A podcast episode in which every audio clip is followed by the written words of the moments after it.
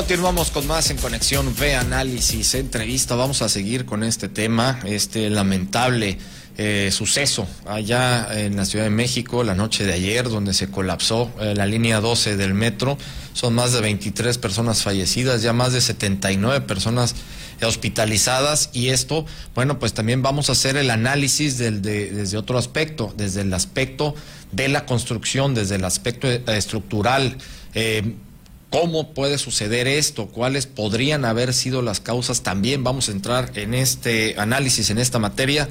Eh, le agradecemos mucho que nos tome la llamada el ingeniero Marcos Orduña Alcocer, él es presidente de la de la Cámara Mexicana de la Industria de la Construcción de la CEMIC aquí en Veracruz para que eh, pues nos dé este punto de vista, sobre todo el análisis de qué fue lo que pudo haber sucedido y de la misma forma también qué implicaciones eh, puede haber con relación a toda esta eh, pues lamentable situación. Marco, ¿cómo estás? Muy buenas tardes.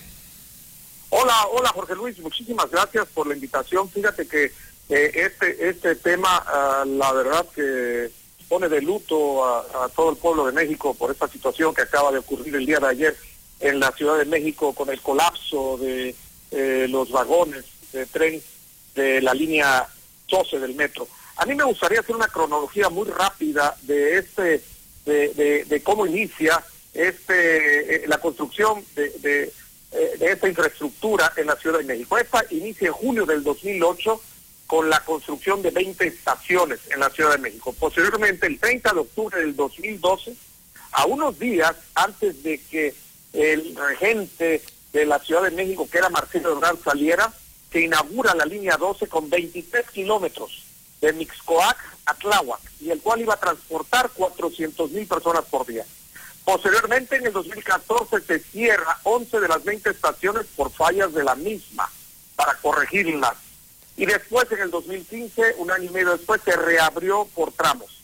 El 19 de septiembre del 2017, el terremoto que afectó a la Ciudad de México le pegó en la estructura de los tramos elevados a la línea 12 y posteriormente el 3 de mayo es cuando colapsa. La inversión inicial fue de 1.750 millones de dólares en el 2008 y al final fue casi el doble, el, más del 50%, el 2.600 millones de dólares. Ok. ¿Cuál fue la situación en esta, en, eh, eh, eh, esta construcción? Desde su inicio, fíjense amigos, la línea 12 presentaba fallas en la planeación, diseño y construcción, lo que provocaba un esfuerzo en, la en las vías y su deterioro prematuro. Esto fue un diagnóstico que el, siguiente jefe de gobierno, que fue Miguel Ángel Mancera, a través de la compañía Sistra, realizara. el mal diseño, fíjate Jorge Luis, originó que los kilómetros afectados se detectaran desgastes ondulatorios en la misma vía, así como muchísimas fallas que iban de mérito precisamente de la prestación del propio servicio del metro. ¿Y qué obligó a hacer eso? Pues una reinversión que volvieron a gastar muchísimo en lo que era eh, sistema estructural y muchísimas piezas, y, e independientemente de que eh, el, el, eh, el diagnóstico fue que la velocidad que se tenía que tomar en las curvas cerradas fuera disminuida sustancialmente. Ahora, eso no sabemos si los, los, los conductores se capacitaban cada vez que llegaban precisamente a tomar el control de una de las de uno de los vagones se les decía que tenían que reducir su velocidad. ¿Por qué? Porque fue erosionando poco a poco eh, eh, las vías. ¿Cuáles fueron los principales problemas? Pues obviamente la rodadura de los frenes se erosionaba cada vez más. ¿Sí? ¿Cuál fue el problema? Si nosotros eh, nos acordamos, esto estuvo lleno de, de muchas intrigas, de demandas, de denuncias, acusaciones. Eh, la opinión pública se fue sobre los constructores, que fue ICA, Ingenieros Civiles Asociados, Grupo Carso de Carlos Meslin y la compañía francesa Alstom Atlantic. Ellos argumentaron que la obra fue bien hecha, que el problema, el problema fue que la compañía española CAF Construcciones y Auxiliar de Ferrocarriles diseñaron y construyeron unos vagones que eran más grandes de lo que eran las vías o sea, eso fue el, uno de los problemas que se acuerdan. se manejó muchísimo que, que los, los trenes, los vagones no servían porque tenían otro tamaño diferente a los que fueron los que fueron eh, diseñados, ¿verdad? Entonces, esto que fue lo, lo que originó que en mayo del 2017 se penalizara a las tres compañías constructoras por parte del Tribunal Superior de Justicia de la Ciudad de México con 103 millones de dólares de penalidades por concepto de atrasos, daños y perjuicios. Esto hasta aquí en el 2017. Pero ¿qué pasó? Eso fue en mayo. El 19 de septiembre del 2017, si nos acordamos, fue el, terremoto que azotó a nuestro país y, y, que fue en la Ciudad de México donde mayor se sintió. Bueno, independientemente de los 200, de los más de 200 muertos que hubo, se dañaron muchísimas estructuras y entre ellas fueron las partes elevadas de la línea dorada. De hecho, los vecinos, los vecinos demandaron que se le realizara el mantenimiento respectivo, ya que había muchísimas grietas y daños por todos lados y temían que se fuera a colapsar. ¿Qué fue lo que sucedió? Que en seis de las diferentes estaciones que fue que, donde hubo donde hubo daño sí realizaron eh, reparaciones, pero fueron menores.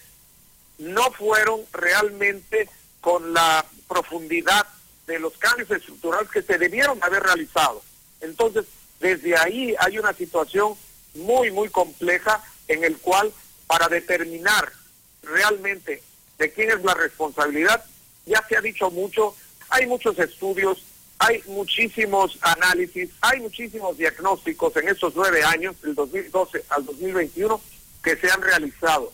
Aquí el problema ha sido la falta de mantenimiento porque es un eh, es una infraestructura, una obra de infraestructura que nació endémica, con muchísimos problemas, nació. Entonces, el mantenimiento que se le dio de realizado era muy importante, muy fuerte, y aquí fue donde no se realizó esta situación. Y estamos hablando de la gubernatura de Marcelo Ebrard, Miguel Ángel Mancera y actualmente Claudia Sheinbaum.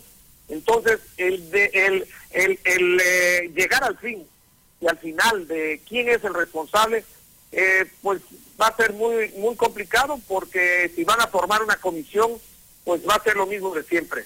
Se van a echar la bolita entre todos, pero el problema ha sido realmente la falta de mantenimiento que ha carecido esta importantísima línea que mueve más de 400 mil personas al día y el metro de la Ciudad de México en general mueve 6 millones de pasajeros, lo cual la convierte en una de las más ocupadas del mundo, mi estimado Jorge Luis.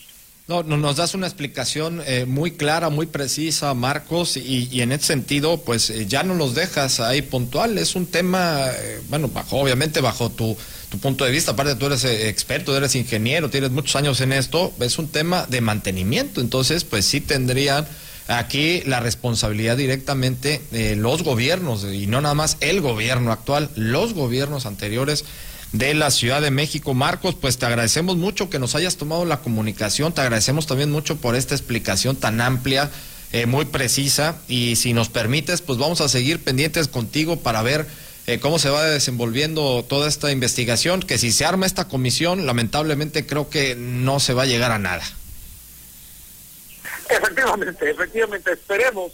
Eh, ahorita, pues prácticamente ya el colapso se generó y obviamente ya se veía venir, ya los vecinos lo denunciaron, estaban sobre ese tema, mas sin embargo no se hizo nada. Entonces, pues eh, ahora sí que tanto peca el que mata la vaca como el que le jala la pata. Aquí todos están involucrados. Lamentablemente, lamentablemente, y lo peor de esto es de que hay muchas, muchas vidas eh, perdidas eh, en este, en este, pues no, no fue accidente, fue en este suceso, porque se dio como tal y es por, por una negligencia de, de las partes. Marcos, muchísimas gracias. No, hombre, de nada, nada más para terminar, fíjense que el 14 de noviembre del 2013, la empresa ILF, en representación de todas las certificadoras internacionales eh, contratadas precisamente por el Distrito Federal, emitió un dictamen que señaló la falta de mantenimiento de la obra electromecánica en la línea 12. Y ahí nada más te los dejo. No, pues, pues muchísimas gracias por la invitación, mi estimado Jorge Luis, amigos, muy buenas tardes. No, hombre, al contrario, muchas gracias a ti, Marcos, Marcos Orduña Alcocer, él es el presidente de la Cámara Mexicana de la Industria de la Construcción aquí en Veracruz. Pues ya escuchamos una explicación eh, muy amplia, muy precisa y vamos a estar viendo a ver qué va a suceder con este hecho que sin duda alguna tiene que tener responsables. Vámonos al corte, regresamos con más.